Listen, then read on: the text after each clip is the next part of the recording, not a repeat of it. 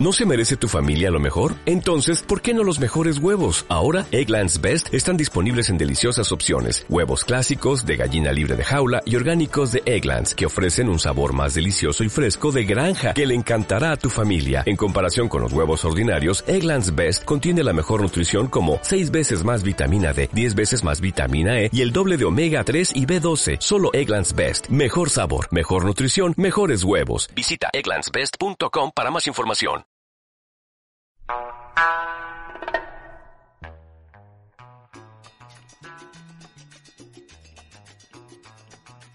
Bienvenidos a otro episodio de Espejismos. Esta tarde, o bueno, como siempre, en este, en este horario virtual que donde ya no hay horarios, em, me, me, causa mucho placer presentar al, al, invitado de hoy, que es productor, director de ficción, director de documental, guionista. Eh, entre el repertorio de sus pelis está NN, Paraíso, Lucanamarca. Estamos hablando de Héctor Galvez. Muchas gracias por aceptar la invitación, Héctor. Es realmente genial tenerte con nosotros. No, por favor, bien. Un gusto para conversar de todo un poco, de todo lo que se pueda, de todo lo que, en lo que alcanza el tiempo. Exacto, sí, sí, eso del tiempo. Eh, eh, yo quería empezar, este, es que es, es, curioso, ¿sabes? Porque creo que no me ha pasado esto en ninguna de las entrevistas hasta ahora en las que haya revisado la película o una de las películas de, del entrevistado, del invitado, el mismo día o de hecho minutos antes de que vaya a entrevistarlo. Entonces eres el primero, o sea, yo ahorita estoy con una sensación de lo que me ha dejado Paraíso, por ejemplo, porque la acabo de revisar. Entonces, de pronto estaría incluso más espontáneo empezar por ahí.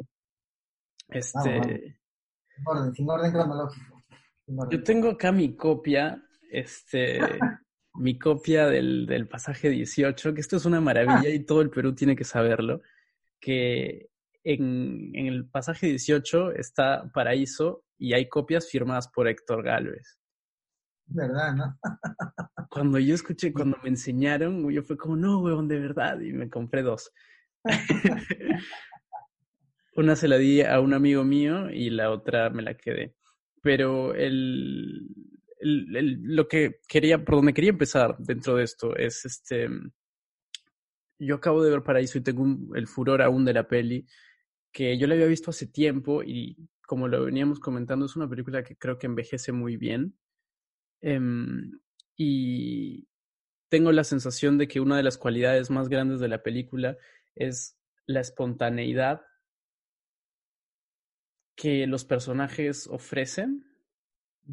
Eh, y quisiera empezar esta entrevista, Héctor, preguntándote cómo entiendes o qué es la espontaneidad para ti y qué, qué tanto, qué tan de espontáneo te sientes. Eh, wow. ¿Qué, ¿Qué, tan espontáneo? Eh, mira, interesante la pregunta lo primero que me di no tiene que ver con la, con la espontaneidad, sino con la realidad, ¿no? Y creo que era, ya a veces se me cruzan quién dice qué frase, pero creo que era Andrés Bazin, ¿no? Este crítico, estudioso francés, ¿no? que decía, la única manera de llegar a la realidad es a través del artificio, decía él. Entonces, eh, digo, eso no tiene, que, no tiene que ver, pero sí un poco con la espontaneidad. Yo creo que la, la, la, la espontaneidad eh, también puede ser construida, es decir, ¿no? En el caso de Paraíso, esa, esta espontaneidad que obviamente era lo que yo buscaba, esta frescura, ¿no? Esta supuesta no guion, no ensayo, no se fue así, todo fue eh, ensayado, preparado, ¿no? sí, eh, pensado, ¿no? Entonces, y gracias a eso eh, se logró un poco momentos o escenas que están ahí en la película, ¿no? Yo digo, estamos, estamos hablando estrictamente de algo de ficción, ¿no? Yo creo que si, si fuera un documental hay cosas que son regalos que se te van dando en el transcurso del rodaje, de, te vas acompañando ciertos procesos, ¿no? Eh, pero eso, no sé si respondí más o menos tu pregunta, pero la espontaneidad eh, va de la mano a veces con lo que no es tan espontáneo, que es la planificación, ¿no? Creo que a veces, por eso creo que decía un poco lo, esta, esta, frase de Andrés Bazán, ¿no? A través del artificio se llega a la realidad. Y creo que era Kierstami el que decía que la única manera de llegar a la verdad era a través de la mentira. Es interesante esto, ¿no? Porque son preceptos casi, pues son los oximorones y la palabra no me está jugando un, mal... No, sí, son oximorones, sí. Oximorón, este, sí. Y como, como se, justo eh, entre estos supuestos es donde se, se, donde se, donde está el conocimiento, por así decirlo.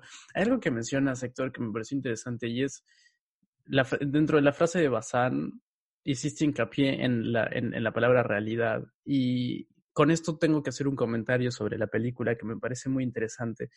Y para quienes no la hayan visto, eh, pues la recomiendo definitivamente. Porque esto, esta película muestra una realidad que probablemente, y no, no, no probablemente, que en realidad no, la, no estamos acostumbrados a ver em, en el cine, ¿no?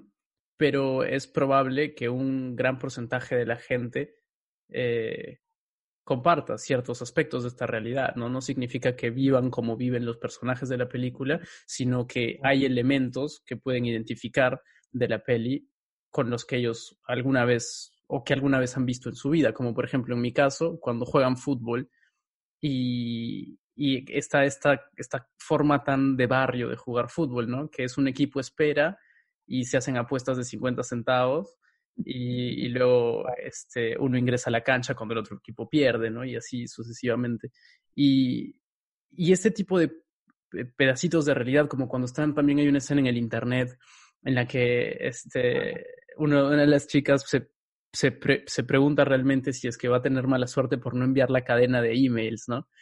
Em, y son pedacitos de vida, retratos de existencia que, que también, pues yo los he tenido también, y he tenido esa conversación con mi hermano también, oye, bueno, ¿tú crees que puta, que, que, nos va a pasar algo por no mandar esto así cuando uno recién descubrió el Internet, qué sé yo? Eh, y eso me lleva a la reflexión de qué tanto nos representamos en nuestro cine y qué tan importante fue eso para ti en, en, en, Paraíso, ¿no? En, ¿Qué fue lo que encontraste en esta realidad que te dijo, oye, esto, esto merece ser puesto en, en un guion y luego llevado a, a, la pantalla grande? ¿Qué fue lo que te, eh, lo que te secuestró? ¿Qué fue? Mira, eh, yo había trabajado con estos chicos del barrio, no, no, no todos los que salen en la película, porque, porque ya de ahí seguro hablaremos más adelante algunos de los, de los chicos que salen en la película son eh, actrices y actores de otro barrio, de otras zonas de Lima. Pero, y bueno, cuando fui a trabajar con estos chicos, eh, dándoles capacitaciones, talleres de video, de realización, no fui con la idea de, o sea, no estaba buscando hacer una película, ¿no? No es como no estaba buscando hacer una película, ni siquiera, y menos hacer una película. Yo creo que lo que me la, la, la, la, imagen o la idea o la pulsión fundacional, ¿no? Eh, como se dicen, que es lo que es un motor para, bueno, en general para la película, para la cultura, para lo que sea, tiene que ver un poco también lo que tú decías, ¿no? O sea, es decir, yo no he vivido en un barrio en esas condiciones, eh, pero he vivido, justo ayer hablaba con una, una amiga y le contaba que yo cuando fui a vivir al, barrio donde crecí, que es en el Callao, por, por el aeropuerto. Yo cuando fui a vivir ahí, muy niño, era un barrio que no tenía, eh, no tenía luz, no tenía agua. Yo me acuerdo que, porque eran esas urbanizaciones que se iban construyendo poco a poco, ¿no? Eh, pero bueno, pero yo creo que lo que lo que me conectó con, con lo que después terminó con, eh, lo que terminó con, con, siendo la, la, película fue eh, los jóvenes, ¿no? O sea, es decir, estos chicos hacían, recordaban cosas que yo había pasado de joven y mis amigos habían pasado. Más allá de las anécdotas, es cierto, ¿no? La pelota, eh, la cabina de internet. más allá de, de, de, esas situaciones particulares, era el, el, momento de sus vidas, ¿no? Es decir, eh, chicas y chicos que habían que han terminado el colegio o que están por terminar, y que se acaba una etapa de su vida y tiene que comenzar otra, supuestamente lo más importante. ¿no? ¿Qué es tu futuro? ¿Qué vas a hacer? Y yo creo que son preguntas que todos nos hacemos en un momento, ¿no? ¿Qué vamos a hacer? ¿Qué vamos a estudiar? ¿Qué vamos a trabajar? ¿no? Y cuando, claro, cuando tus condiciones socioeconómicas eh, son más complicadas, esas oportunidades cada vez son más estrechas, ¿no? Hay unas puertas de ingreso. Y eso, viendo a estos chicos, recordaba lo que me pasaba a mí cuando fui joven y, a, mis amigos del barrio. Eso fue la... Eso y la particularidad del barrio, ¿no? Que fuera, que estuviera rodeado de huacas preincas, ¿no? Que están cerca de Lima, pero sin, sin agua potable. Entonces, nada, eh, todo eso fue construido, eh, fue creciendo en mí, poner palabras, hasta me impulsé a escribir el, guion de la película.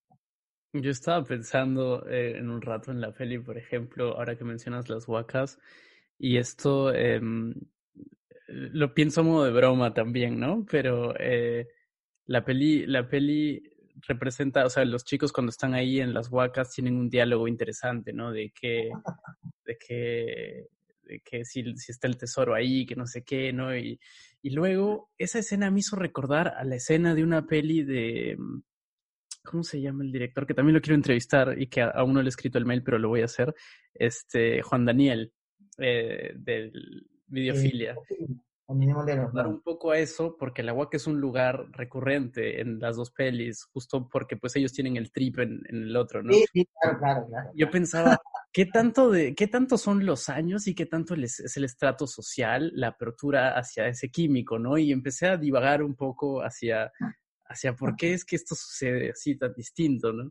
Em, pero, pero no, es, es una manera de comentario. Eh, em, pero no, en general, lo que, lo que dices es curioso porque yo pensaba también qué tanta cuota de representación tiene la peli. O sea, qué tanto, qué tanto las personas que pudieran venir potencialmente de un, de, un, de un, lugar socioeconómico como el que vemos en la peli, eh, se ven representadas, ¿no? Al final. Yo creo que, por ejemplo, el, el elemento del circo en la película es un elemento que puede, da un poco, a mí me dio esa sensación un poco de que en dónde es que estos personajes se pueden ver representados a sí mismos, ¿no? Y, usualmente es en eso, es en, o en las historias que se cuentan desde los papás, o es en los circos comunales y en estos lugares de interacción. Em, no, si quieres comentarme algo, no, pero... No, es, lo del circo, eh, fueron cosas que de esto que también decías de lo, de, lo que vas de lo que vas viendo, de lo que vas observando, ¿no? Eh, de esta especie de conexión que había entre la etapa de mi juventud en mi barrio en el Callao y, la juventud en los 2000 de esos chicos en Paraíso. a mi barrio llegaban circos, eh, circos, circos de barrio, ¿no? De la redundancia o sea, a mí siempre me llamaba la atención ver estos circos pues trashumantes, ¿no? Casi como gitanos, ¿no? Porque siempre tienes relación a circos gitanos, ¿no? Y, y, yo antes de hacer Paraíso hice un reportaje documental para, ganó un concurso de una ONG que existía que se llamaba Calandria, bueno, creo que existe ya. Y hice un documental, eh, un reportaje documental sobre circos de barrio, en otro, eh, en otra, en otra zona de Lima. Ah, ya no me acuerdo, no era Caraballo. Bueno, pero era, sí, camino a la, camino a Ancón. Eh, y, es, y ese circo de barrio, que el cual hice reportaje en el 98, 99, los contacté para que fueran a la película. No fue el mismo circo porque ya la tela estaba totalmente hecha, pero el que hace de hombre araña y el que hace de payaso eran los chicos que yo conocí cuando hice ese reportaje y los nada, y como entonces fueron cosas se fueron conectando. Nada, quería ese detalle del circo. Ese acercamiento me parece bien bacán porque, o sea, eso es, es, es como un poco distinto y creo que con esto también avanzo a la siguiente pregunta, que es, eh, tú mencionas que trabajabas, trabajaste dentro de, con, chicos que, que, vivían en una realidad más o menos similar, ¿no? Em, y ya ahorita acabas de contarnos lo del, circo y, siento que a, medida que vas haciendo proyectos en tu vida o trabajando, vas recolectando cosas en la mochila que después van a salir de alguna forma en, las pelis. Eh, ¿Cómo fue el trabajo con los chicos? O sea, es, es algo que se ve de cuando en cuando en el cine peruano. Creo que, que no hay un, no se recurre a actores profesionales per se porque la historia lo pide también, porque obviamente depende siempre del proyecto. Pero ¿cómo fue tu experiencia en este caso? Sí, eh, sí, lo que, lo que dices es muy cierto, ¿no? Es decir, cada, cada proyecto, cada película tiene una manera de abordaje y manera de hacerse y, y hay también las decisiones del director que sienten que tiene que ser con actores o actores no profesionales, ¿no? Como quieran llamarlo, no actores, o actores naturales, ya, en terminología. Eh, Claro, yo había trabajado con estos chicos de, Paraíso Cajamarquilla, dándoles estos talleres de video, ¿no? Eh, conocí a Joaquín, ese, Joaquín de la película, con sus familias, sus, sus, hermanos, a los amigos, pero cuando ya tenía el, el, guion, cuando ya tenía el proyecto, cuando ganamos el premio de, esa época todavía no era Ministerio de Cultura, sino era el CONACINE, ¿no? Eh, Consejo Consejo Nacional del Cine, CONA Cine, claro, Consejo Nacional del Cine. Eh, yo primero dije, no, ok, voy a, vamos a hacer un casting con, voy a hacer un casting a, actores, a jóvenes actores de Lima. No, no quería cerrarme y decir, no, no, no, tienen que ser estos chicos de ahí, ¿no? Quería saber que podía elegir, ¿no? Y hice casting, eh, bueno, un casting estándar, pues, ¿no? Ah, ok, escuelas de teatro, jóvenes.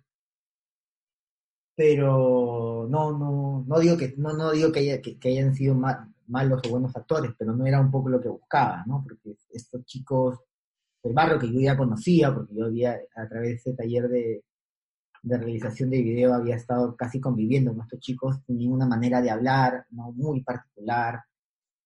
Entonces, eh, estos jóvenes a los cuales hacía casting, tenían otra manera de expresarse cuando querían hablar como gente de barrios. A veces les salían los clichés de, cómo cree la gente que habla la gente de barrio. dije, no, eh, vamos a apostar por, por chicos de no sean actores, ¿no? Entonces empezamos a hacer un casting que fue un proceso largo, ¿no? Creo que seis, siete meses fuimos a distintos conos de la ciudad eh, y bueno, llegamos a los chicos que llegamos, ¿no? Yo siempre, como el personaje de Joaquín lo había pensado, o sea, lo había escrito pensando en Joaquín, pero me resistía hasta el último momento que sea Joaquín, o sea, no me la quería poner muy fácil, pero en un momento me di cuenta que, él era él y porque iba a ser a otra persona que lo representara a él. Entonces, cuando le hice el, casting, porque ya tenía a los cuatro amigos, solamente faltaba Joaquín, a la que es Antoinette, que es Gillian Chong, ¿no? Le dije, oye, eh, a ver si puedes interactuar con él. Ah, no, no, miento. A otra amiga le dije que hiciera como el papel de Antoinette. Y, sí, pues sí, Joaquín es Nando, ¿no? Nando es Nando, entonces dije, no, pues él, es. Porque voy, a, porque voy a tener que buscar a otra persona que haga de él en la película.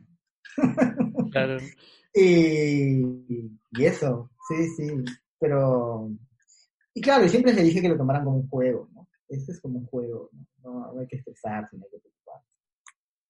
Y fue, nada, fue muy bonito. La experiencia con los chicos fue, en general, toda la, toda, toda la película fue una linda experiencia, por lo menos que era mi primera, mi primera peli. Claro. Realmente con ellos se hicieron amigos y naturalmente cada uno fue tomando como la función que tenía el personaje en la película. Bueno, porque yo también había, pues había escogido viendo esta, esta naturaleza esencial de cada, de cada persona. Entonces se acercaba mucho a lo que eran personajes. ¿Y los ensayos tardó, tardaron en llegar a, más o menos lo que querías ver? ¿Cómo? Si los ensayos tardaron en llegar a lo que querías ver o, fue un proceso muy eh, orgánico. Nosotros ensayamos toda la película menos la escena de Sara con su mamá en la noche, ¿no? Esa decidimos no ensayarla porque era una escena muy fuerte y esa no tenía sentido probarla antes. Eh,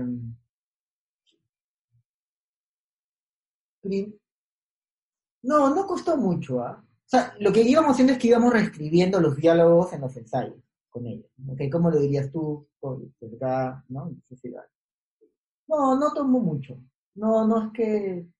Pero, eh, mira, me contradigo. ¿ah? O sea, eh, en el caso de Lalo, eh, que es el personaje que, es ese chico William, William Gómez, eh, yo lo, yo lo, siempre lo había escrito como Lalo, como casi como la mascota del grupo, ¿no? Como el más chiquillo, ¿no? Pero en los ensayos él no se dejaba achivolar, ¿no? O sea, no dejaba de hacer, no, quería... Y entonces eh, dije, ah, ok, no, no voy a forzar algo que no, que no es, ¿no? Su, su, su personaje sí mutó un poco de lo que estaba en el papel. Pero sí, fue orgánico, eh, no, no costó mucho, no creo, solamente los momentos que eran un poquito más delicados, donde, donde Gaby, eh, la chica que hacía de Sara, ¿no? Y, Mario, que eran los enamorados, que no, no, nunca hubo un momento de intimidad, ¿no? Pero había momentos que tenían que abrazar, esas eran las cosas como que ensayábamos más, ¿no? Pero pasaban por, porque ellos, ¿no? Claro, claro. Qué bacán, qué bacán. Qué bacán, justo igual esto también de que algún personaje, o sea, que vas modificando los diálogos a medida de los ensayos, supongo que a, través de eso también se van fusionando la persona y el personaje, ¿no? Y eso es, eso es un método bacán. Me parece que es un método, es un método bacán cuando se tiene un proyecto de esta forma. Eh, yo, hay partes de la peli que a mí personalmente me, que me dejaron pensando, son como, creo que son mis momentos, un par de momentos favoritos. Uno de ellos, y creo que es, se debe no solamente a que extraño el, caldo de gallina, es, pero, pero creo que también se debe a eso, es cuando piden el plato, ¿no? Y, se acerca a él y le dice a la señora tía, este, póngale harto fideo, que no sé qué, ¿no? Y dice, sí, voy a ponerlo bien servido y tal, y vuelven a la mesa y luego es un plano cenital y solamente es un plato y se ven tres cucharas y ahí es cuando, mí cuando, cuando entra la idea, ah, puta madre, van a compartir entre los tres. Eh, y ese tipo de juegos tiene la peli, demostrar cierta realidad eh, que es un poco, que es dura, que es ardua, pero también se lo, se lo está forjando desde la inocencia, no inocencia, pero desde este, este periodo de transición que es la adolescencia. Y, eso, eso me pareció bien bacán porque es un constante momento de cuestionamiento también. ¿Qué quiero ser y hacia dónde quiere, quiero ir? Y eso es lo que venías diciendo también tú, ¿no? Totalmente, totalmente. Sí, sí. A mí uno de los, de los comentarios que más recuerdo de la película, los más lindos, eh, es, eh, porque bueno, la película tuvo suerte de viajar por muchos festivales, ¿no? Y en un lugar, uno me lo dijeron afuera y otro me lo dijeron acá en Perú. Esas dos, digo, un poco hablando esto de la, de la, de la empatía, de la cercanía, ¿no? En un lugar me dijeron, eh, nosotros era una, una espectadora, ¿no? yo pensaba que tú vivías en este lugar porque están, los filmas con tanta cotidianidad que parece que es alguien, no alguien externo que llega a filmar un lugar, sino que es alguien de ese mismo lugar. Eso me agradó porque era lo que buscaba, ¿no? Era súper horizontal. Eso y otro que me lo dijo un chico, eh, no, no, era una predicción, estábamos en un bar y se me acercó y conversamos, me dijo, cuando vi la película, me provocaba ser amigo de esos chicos.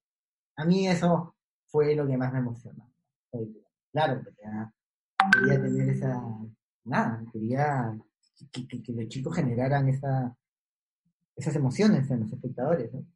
Sí, ahí hay una, un acercamiento muy humano a una realidad que muchas veces damos por, por, por, por como que sin importancia siquiera eso. Eso también me parece importante. Y justo lo mencionas, eh, quería preguntarte cómo sientes eso de, de, la diferencia de público, porque a lo largo, o sea, mira, con Paraíso la peli viajó, estuvo súper bien y luego recién después que estuvo en festivales la estrenaste en Perú. Mm. Y con Lucanamarca creo que pasó algo parecido, porque si bien vi, fue bastante este, bien recibida en, en festivales de documentales también, y incluso la, no sé si la llegaron a produ producir con ayuda de, de, de fuera. Ah. Eh, sí, Lucanamarca se terminó con el fondo de postproducción del FITFA, que es el documental, el Festival de Documentales de Ámsterdam, pues, ¿no? Eh, sí, gracias a ellos eh, vino un editor holandés a terminar el, la edición del documental, porque yo había armado como la primera edición, ¿no? Eh, sí, en el caso de Lucanamarca y Paraíso, bueno, Lucanamarca no tuvo estreno comercial, ¿no? Solamente claro. el estreno alternativo, ¿no? Y Lucanamarca, eh, Paraíso sí, ¿no? Eso Pero, es lo, Sí. no, lo que me parece curioso ahí, de justo es lo que quería eh, ahondar, es cómo sientes eso tú del, del de, de que una peli tiene que validarse de alguna forma fuera para poder ser estrenada dentro del circuito comercial en Perú y cómo crees que eso sí se está cambiando o no, o cuál es tu sensación frente a eso.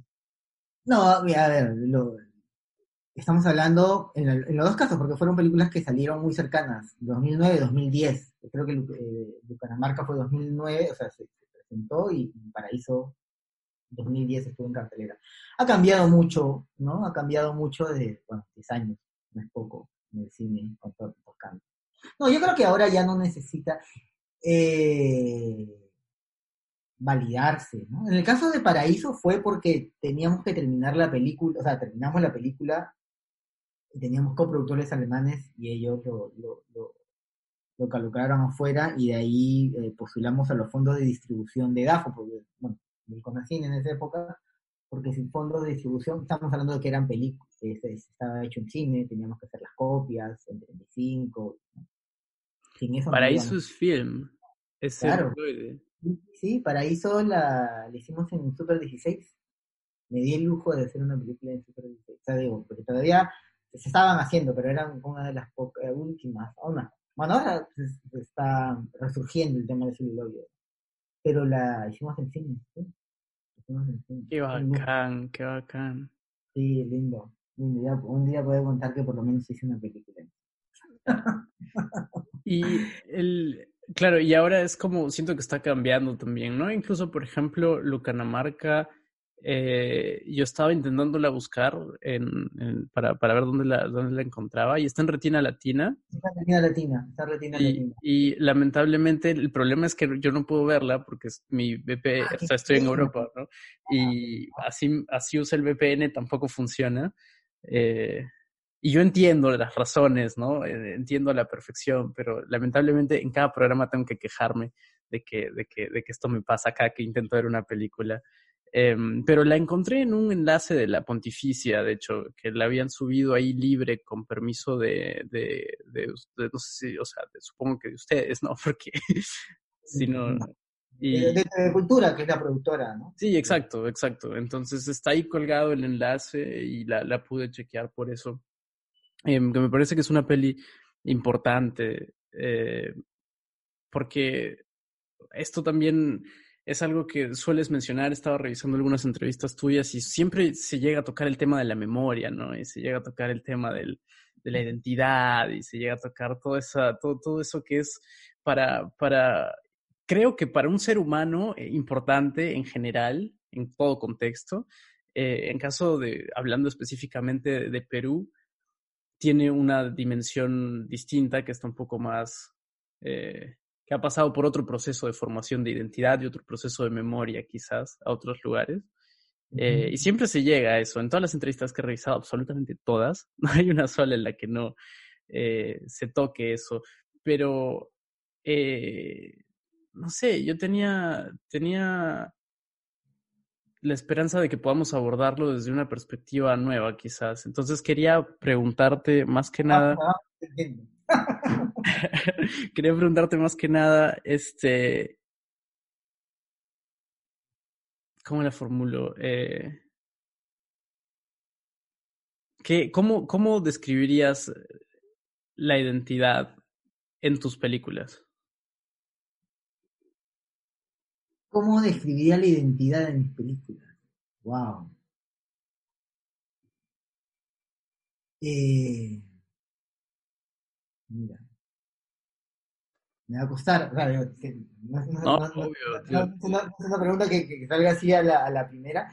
Eh, una pregunta que te le deben de mandar por correo para que tenga, para que la por un par de días. No, digo, voy, voy, voy, voy lanzando, voy construyendo mientras hablo, de, repente. por supuesto. Yo creo que esta es una, digo, no, no estoy diciendo nada nuevo con esto, no digo nada nuevo con las cosas que has podido leer antes, sino en general de la gente que que habla, que reflexiona sobre cine y en general con la creación, ¿no? Como hay un poco de cada uno en, las cosas que uno hace, ¿no? Y yo creo que la identidad, en el caso de estos chicos, de las historias, me refiero como paraíso, ¿no? Son un poco también, yo soy un poco ellos, ¿no? Cuando era joven, ¿no? Hay algo de mí en eso. Eh, en el caso de la memoria y, y particularmente Lucanamarca, eh, ahí yo no puedo decir que, hay una conexión, por lo menos consciente, con mis recuerdos o con mis historias o con mi identidad, porque no, digo de manera consciente, fácil me psicoanalizo y sí, eh, pero, pero el lado consciente no, pero creo que ahí hay algo, una, una, una fibra que siempre me ha, me ha, me ha, me ha, interesado, ¿no? Y creo que es eh, como que esto de, de observar, de, A mí hay algo como que... No tiene que ver con identidad, a ver, pues, no, no, me la voy a poner fácil, no voy a decir cosas que he dicho antes. Eh, es que no sé, para serte sincero, Javier, en o sea, porque yo no puedo hablar por los pobladores de Catamarca, ¿no? O sea, es decir, yo decir, ah, no, la identidad de ellos, o sea, no, no, no, no. ¿Por qué me voy a tomar esa licencia? ¿no? Em, lo que había ahí, no sé si tenga que ver necesariamente con mi identidad, pero lo que a mí me interesaba y siempre me ha interesado hablar con Carlos es como esto de no sé si la identidad, porque eso tiene que ver con la memoria, es así, ¿no? Como que eso es algo que, continúa hasta el presente. Eh, y bueno, la, la, memoria de una u otra manera también es forjadora de identidad. Em, quizás por ahí hay algo, pero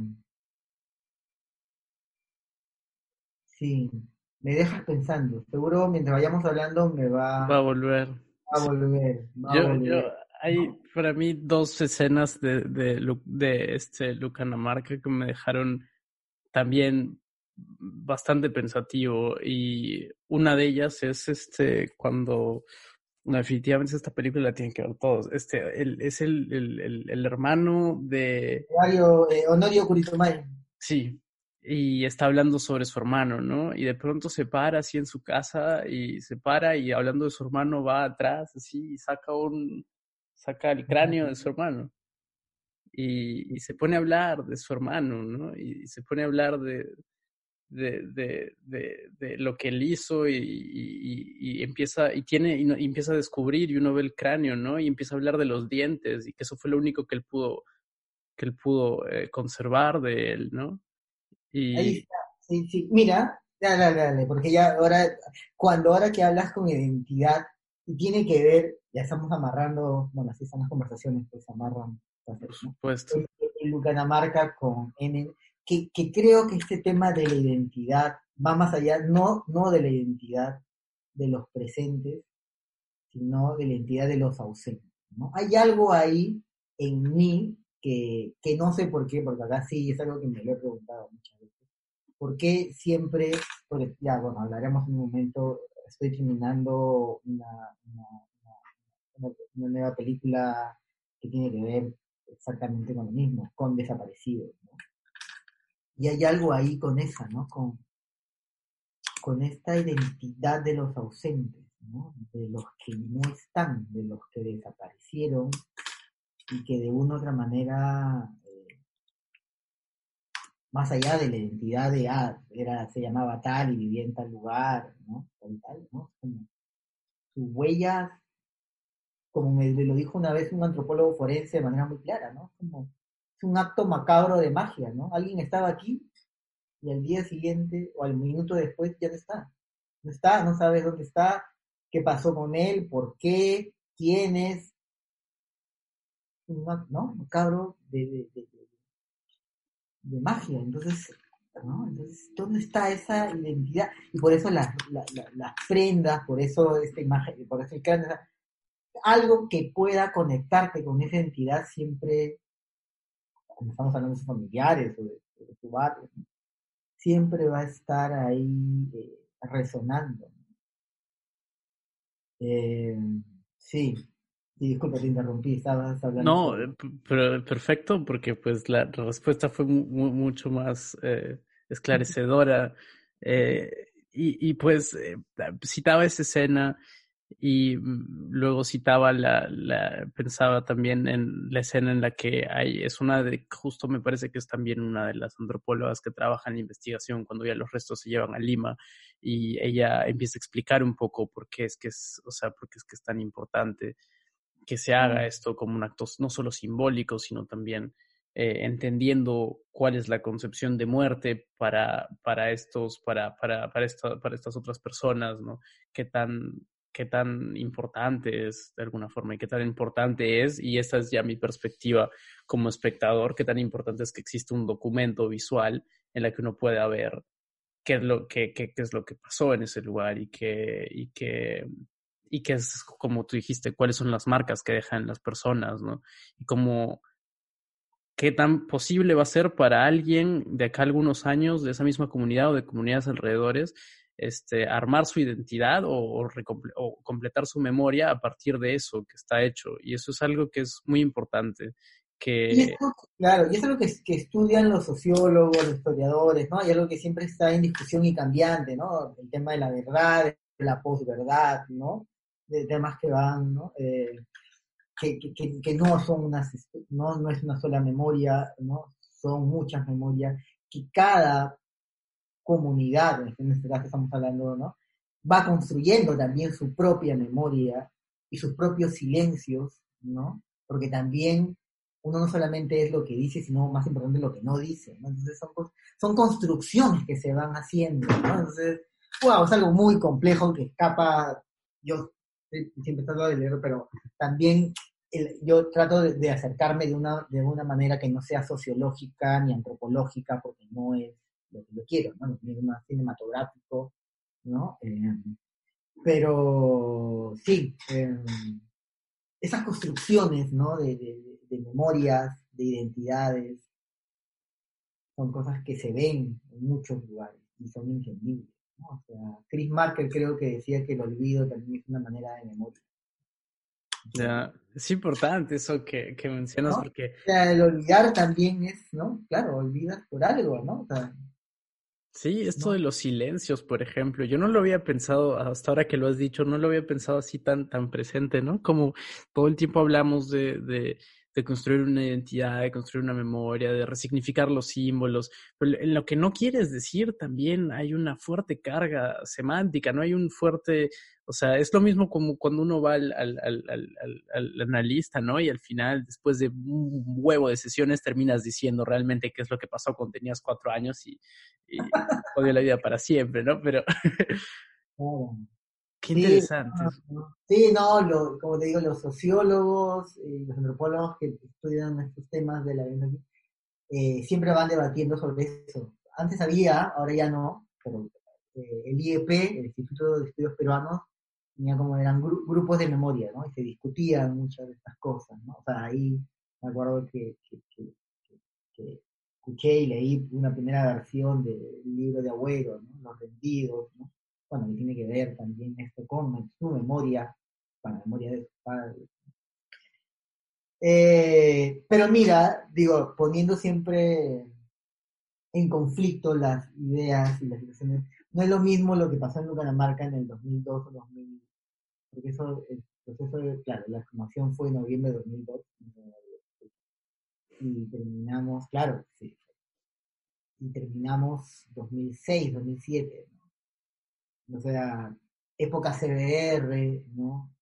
También hay que poner en, siempre hay que poner en contexto, ¿no? O sea, había una comisión de la verdad, decía que iba a haber reparaciones, ¿no? La gente tenía la necesidad de hablar porque, porque quería contar sus historias y porque también había una manera de reparación simbólica, civil, ¿no? Hacia las víctimas. No es lo mismo esos hechos, sucedieron en, en esa época, Comisión de la Verdad, ahora literalmente 18 años después, 2020, ¿no? Donde obviamente siguen habiendo desaparecidos, eh, siguen habiendo fosas sin exhumar, pero la gente eh, obviamente ya no quiere recordar, ya no quiere hablar, ¿no? Por obvias razones, ¿no? O sea, ya también quiere seguir viviendo, ¿no? O bueno, o canaliza de otras maneras, ¿no? O sea, el libro de, de, de Agüero ahí es bien incisivo sobre esas cosas también. Sí, son temas interesantes, complejos, pero bueno, creo que nos estamos yendo por las manos. No, yo encantado, siempre es bacán entrar a lugares así, porque todo está conectado de alguna forma. Y eso nos lleva justo a, a la otra peli, NN, justo, que yo la, esto es bien interesante, porque como te decía, no, yo la primera vez que vi una de tus pelis fue esa, y la vi aún estando en Arequipa hace muchos años.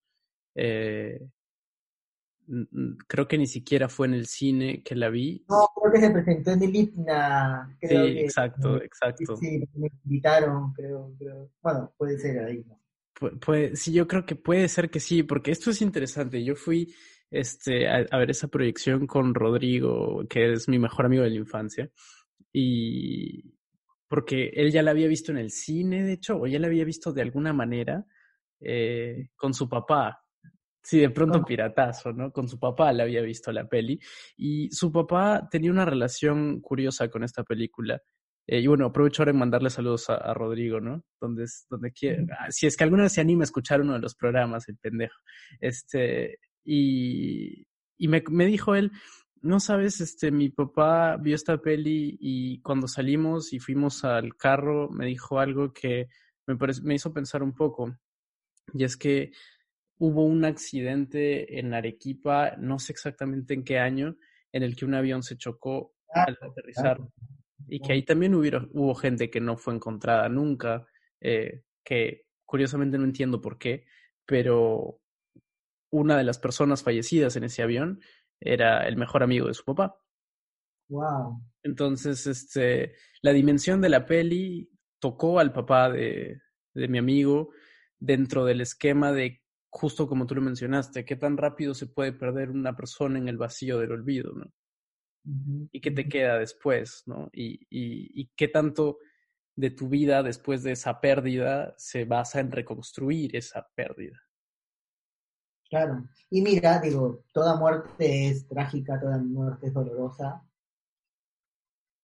pero eh, Ah, creo que por eso es un tema que me, que me interesa tanto, por más que yo he querido desprenderme muchas veces, o sea, es que sí, porque yo digo, ya, ¿qué onda con esto? ¿Qué hay acá? ¿no? ¿Por qué?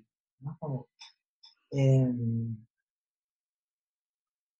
por lo menos, digo, con, eso no estoy diciendo que no sea trágico, no sea doloroso, siempre digo que toda muerte es dolorosa, eh, por lo menos en el caso del mejor amigo de tu papá, sabía qué pasó, ¿no? Ah, es que dejó el vuelo, una falla técnica, error del piloto, lo que sea, turbulencia, cayó. Ah, pero, ya no le, no le encontró, esa es la verdad, pero sabía qué pasó. En estas, eh, eh, con, los familiares de los desaparecidos, ¿no? O sea, lo llevaron, ¿por qué? No sabe, tal vez está, ¿dónde está? Claro, esa incertidumbre es, y ojo, claro, como te digo, en todo este tiempo también hay gente que sigue eh, queriendo recuperar, hablar de ellos, y otra gente que con justa razón ya no quiere ni recordarlos ni volver a hablarlo. ¿Por qué? ¿No? Ya, ya pasó. ¿no? Ya, ya, ya, ya, ya, ya voltear la página. ¿no? Em, sí, es, es, es, es muy eh, contradictorio y complejo ese tema de los desaparecidos. Porque no se puede decir a todos los familiares que... Hay una frase hecha que yo ya no, hasta de escucharla ya me como, hoy me parece, esas frases que ya tanto se dicen y creen que se, hay que recordar para que no se vuelva a repetir. O sea, digo, eh, algo, lo, lo, lo único, la mejor lección de historia es que no hemos aprendido ninguna lección de historia, de la historia. Está clarísimo, ¿no? Eh, sí.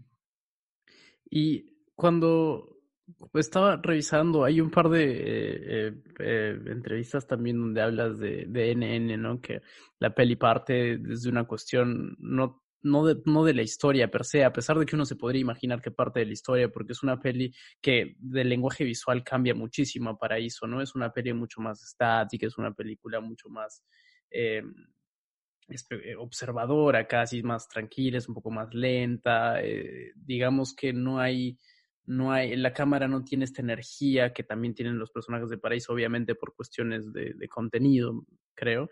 Eh, y, y mencionabas que, que justo esa peli nace de una sensación, ¿no? De, de, una, de una emoción. Y me parece interesante cómo, cómo una película puede partir de una emoción, de un, de un, no sé, de, un, de una cosa que sientes dentro y no sabes exactamente qué es y que justo por eso tienes que hacer la peli, ¿no? De pronto nos puedes contar un poco el proceso. Sí, eh, claro, en el caso de Ah, cuando hablábamos de Paraíso, ¿qué fue? ¿no? Ah, ok, la conexión con estos chicos que de una otra manera me recordaban mi juventud. En el caso de NN fue una imagen, ¿no? La imagen que, que es el inicio de la película, que fue un hecho que me contó una amiga fotógrafa forense, ¿no? Que es una, un una, fotografía de una chica hallado en el cuerpo desaparecido de un varón, ¿no? Una fotografía borrosa en una camisa de un y un cuerpo exhumado. Esa imagen desató en mí, ¿no? Ya, todo lo que terminó desarrollando la película. Y, y sí, pues, la, la emoción era, eh, ya no sé qué habría dicho en, en esa entrevista que, que le hice, eh, eh, pero yo, yo lo que sentía fue algo gradual, ¿eh? no sé cómo lo habrá dicho en esa entrevista, fue una, fue una eh, eh, emoción que se fue dando, o sea, la, la, película cada vez se fue haciendo más oscura mientras la pensaba, mientras la escribía. Me asustaba, ¿no? Yo creo que siendo, yo soy muy, muy autocrítico, soy muy duro conmigo mismo.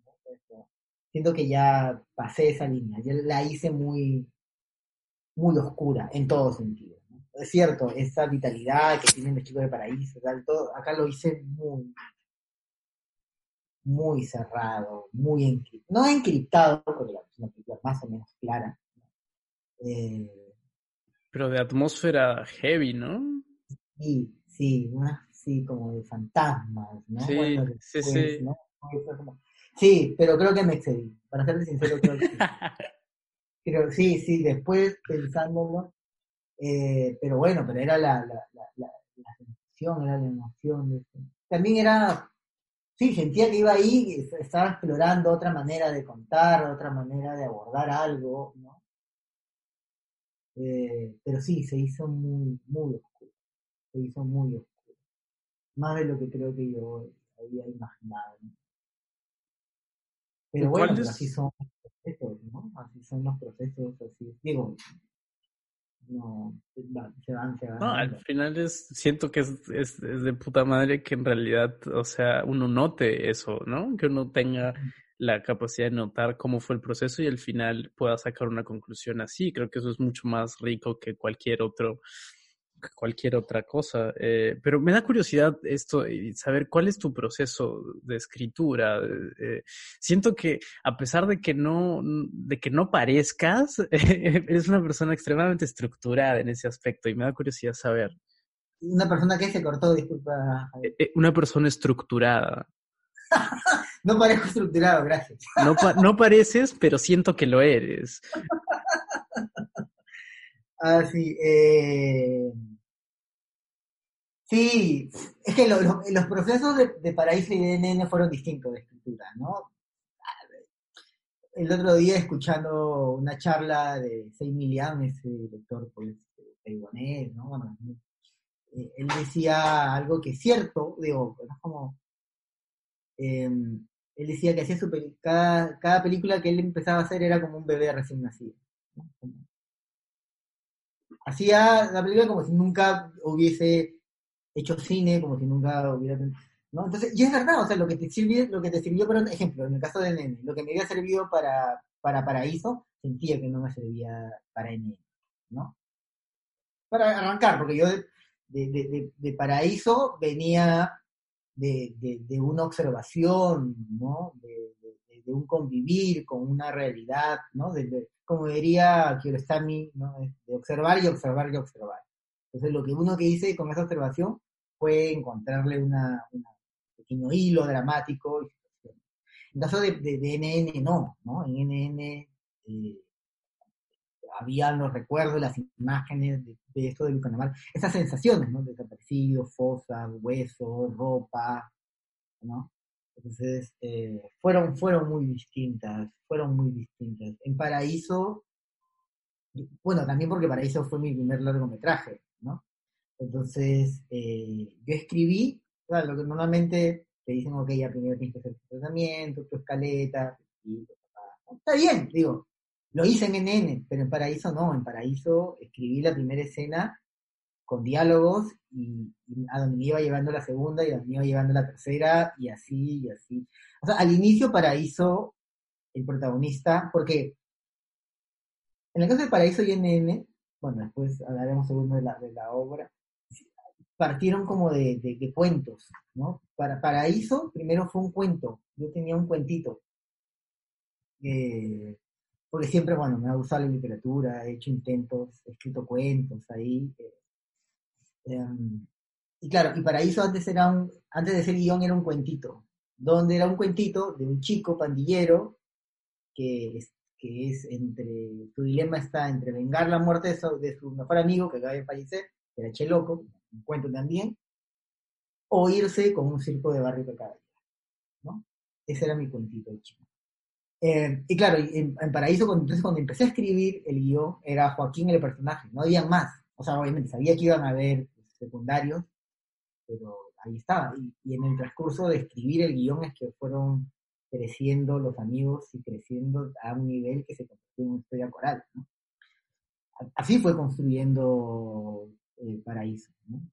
Eh, en N no, en N sí sí fue mucho más estructurado, ¿no? Ahí sí hice mi tratamiento, tenía un tratamiento, después sí hice como una pequeña escaleta, ¿no? Y ahí lo trabajé con un, sí, de ahí lo trabajé de manera más estructurada, como dices. Oye, qué bacán eso del cuento. Y claro, tú habías trabajado para eso también con em, escritor, el nombre de este escritor. Eh... ¿Que, ¿Ribeiro?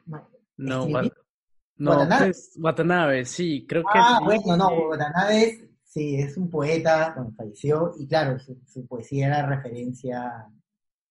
En general, a la poesía de Watanabe, a mí, sí, esas, esas cosas a las que siempre vuelve, ¿no? A las zonas que, a las que siempre vuelve, siempre están ahí, siempre leo un poema de Watanabe, digo, es algo que, que, que, que, me gusta, ¿no? Que tiene paraíso, no tiene tanto NN, tiene este nuevo proyecto que estoy haciendo, que es eh, encontrar la belleza en las cosas sencillas. Es un poco ya filosofía zen, si quieres llamarlo, ¿no? Eh, y, Watanabe tenía mucho de eso. Tuve la oportunidad de conocerlo. Sí, un gran, gran, gran poeta. Em, pero sí, em, fueron, fueron distintos procesos de escritura, totalmente distintos. Claro, y el trabajo de puesta en escena también me imagino que fue un poco distinto, ¿no? O sea, de venir de, ensayar y de tener un proceso de casting largo, eh, ¿fue diferente en NN? Sí, en NN, claro. En NN, en, en Paraíso, eh, yo escribí, escribí las escenas porque ya sabía eh, cuál era el barrio. Es decir, ah, ya, esto va a pasar en... Yo ya, ya, ya tenía visualizada la huaca, ¿no? Ah, esta huaca. Sí, hasta ya iba imaginando cómo se podía ver las locaciones ya las conocía, esa era una gran ventaja. En Paraíso no, en Paraíso todo era inventado, es decir, un local forense. ¿Cómo va a ser ese local forense? Costó mucho, entonces, ¿no?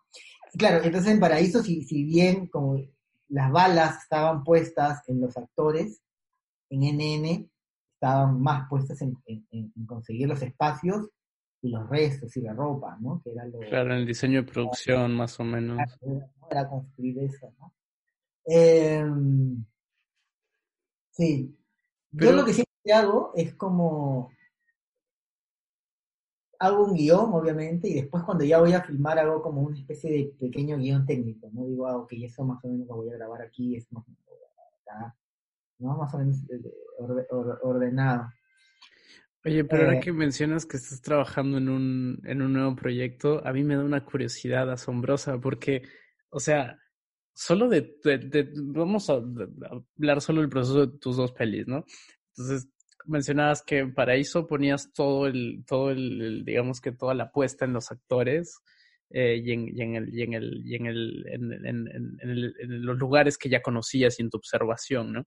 Luego tienes NN que donde el reto está en crear un universo para esta atmósfera y esta sensación que tuviste, eh, que al final, o sea, si, mm, si lo vemos, en los dos proyectos está logrado. O sea, el objetivo que tuviste en los dos proyectos está hecho. O sea, está, si yo fuera tu profesor, yo lo marcaría como eso está Sí, exacto. Y, y, me da curiosidad porque me imagino que ahora vas a, va, lo que va a venir va a estar de pronto combinando estos dos y con un nuevo reto además. Y digo, joder, ¿qué clase de película se va a venir entonces? Ah, no me la puedo contar.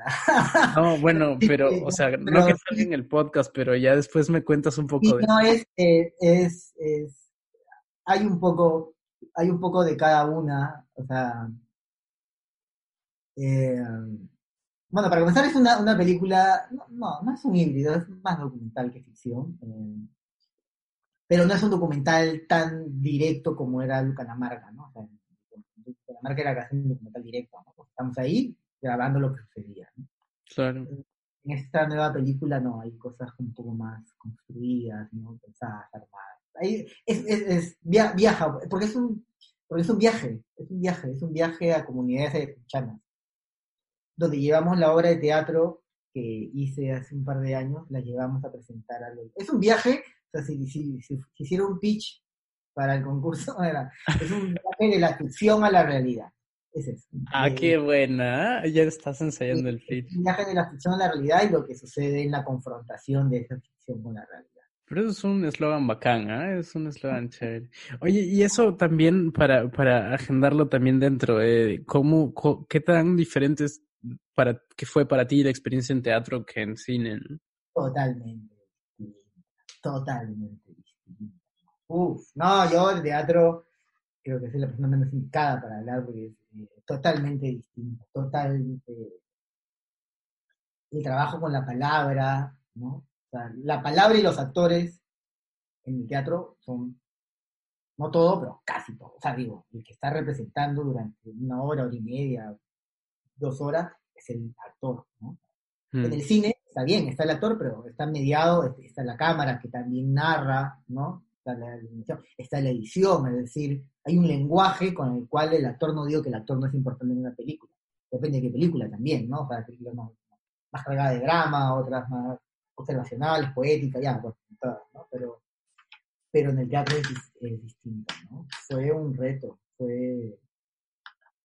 Sí, muy, a mí me... O sea, no pensé que iba a dirigir el teatro, porque todo comenzó porque escribí una obra de teatro. Y eso desencadenó, bueno, eso desencadenado en esa película que he hecho, que ya acabo de terminar de editar, o sea, es como, es muy gracioso, es muy gracioso este proceso, cómo los procesos se van encadenando y te van llevando de una manera que, que después tomas conciencia.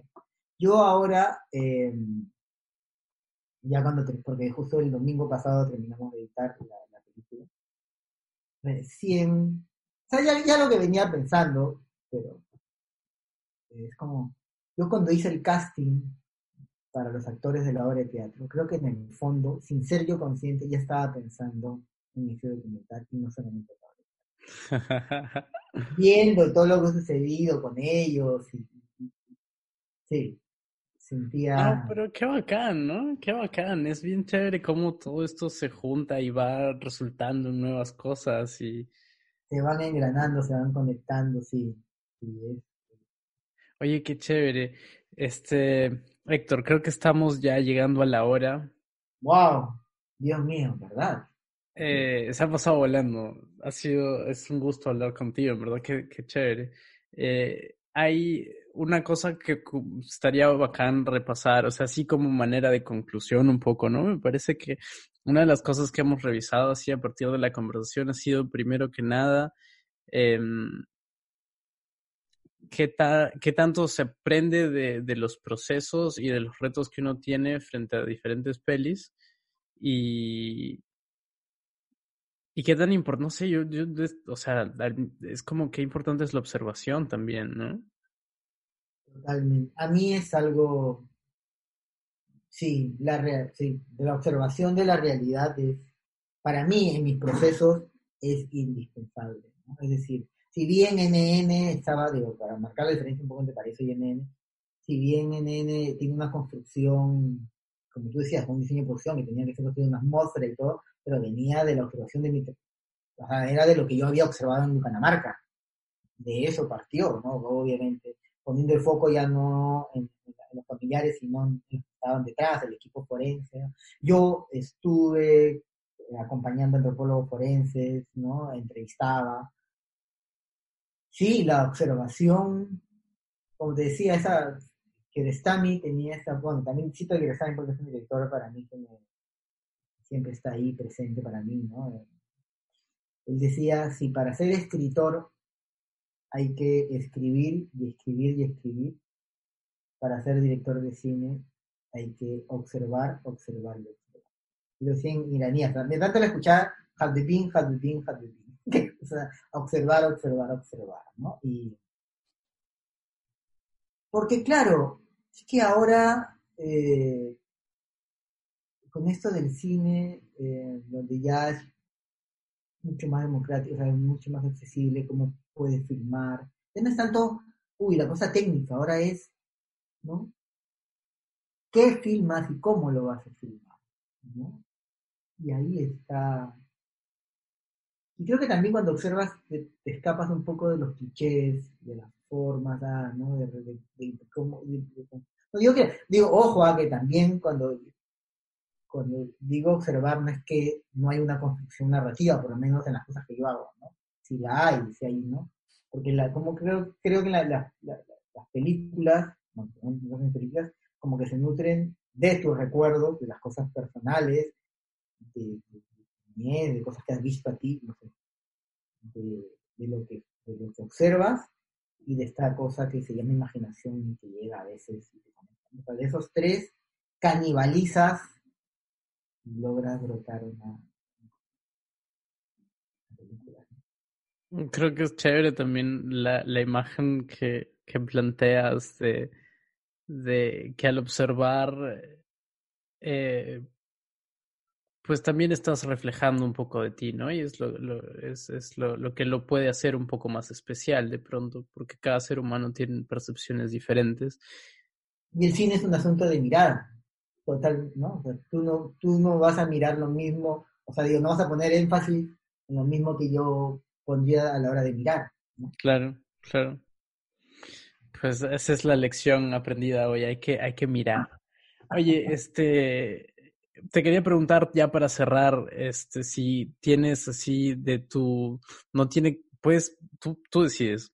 Yo siempre pregunto por recomendaciones y puede ser lo que, lo que quieras recomendar entre música, libros, este, pelis, este, no sé, cualquier cosa, eh, incluso links de, no sé, algo, lo que sea, da igual. Eh, pero pero ya, y personalmente ya te quería preguntar esto de, de si tienes películas de referencia que utilizaste para tener paraíso, en la, para llevar, para crear paraíso, para trabajarla. Sí, totalmente. Las películas de Kiarostami, ¿no? Eh, para Paraíso, las películas de Kiarostami. Yeah. Eh, un poco del cine de los Garden también. Una película americana que se llamaba Racing Víctor Vargas, Eh, eso. Para NN, sí, ahí no recuerdo muchas cosas eh, sí, que me hayan, o sea, de repente de manera consciente, ¿no? No, no, no, no. Creo que una peli que me gustó mucho y que la vi, que me, una de, era hace una vez Anatolia, de Nuri Ben Ceylan, que también tenía que ver con cuerpo que encontraba, ¿no? Eso fue, creo que fue como una, una referencia también.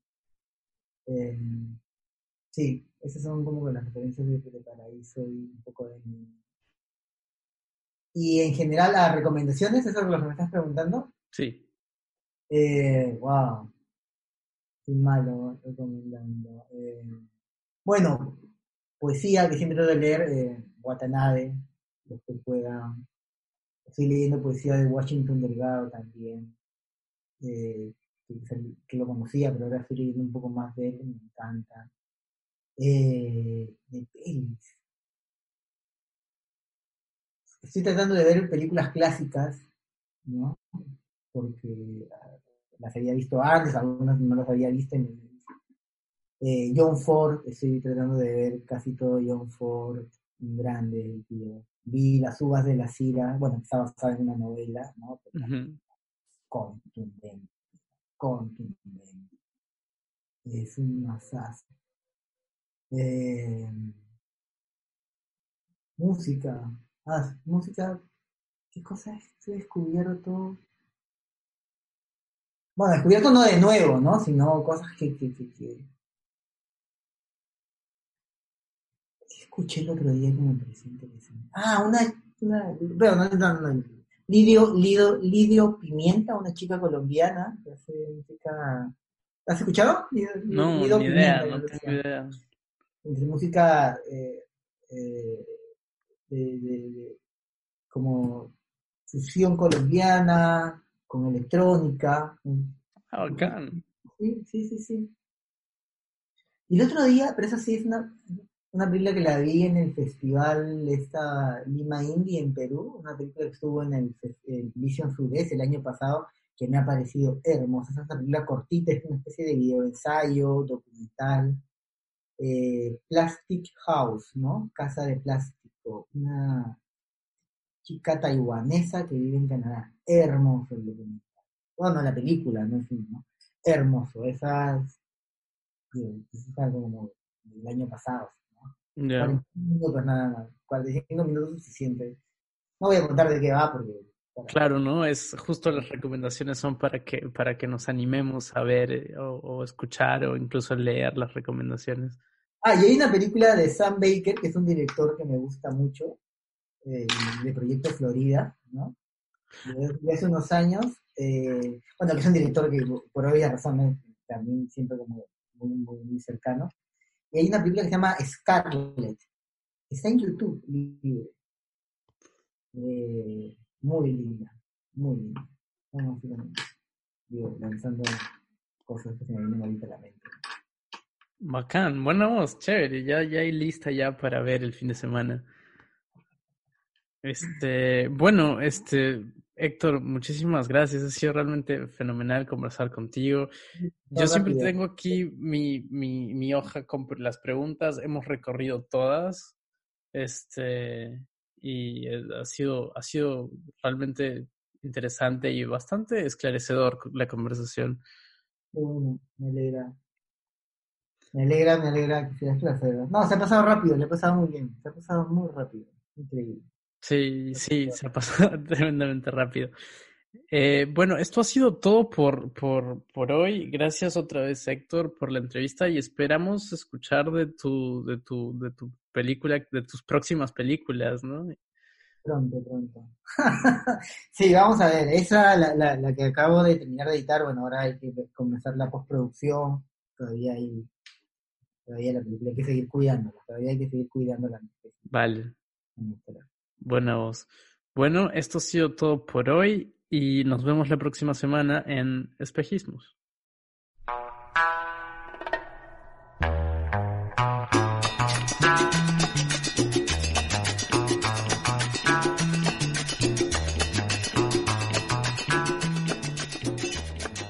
Yo soy Javier Lazo y esto es Espejismos. Gracias por escucharnos y no se olviden que estrenamos episodio cada jueves y nos pueden escuchar en Spotify, en Evox, en Apple Podcast y también en YouTube. También pueden encontrarnos en Facebook e Instagram como Espejismos Podcast. Ahí vamos a ir anunciando quiénes serán los siguientes invitados, vamos a subir algo de material eh, y vamos a estar linkeando también a nuestros invitados. Así que síganos y muchas gracias por escucharnos y hasta la próxima.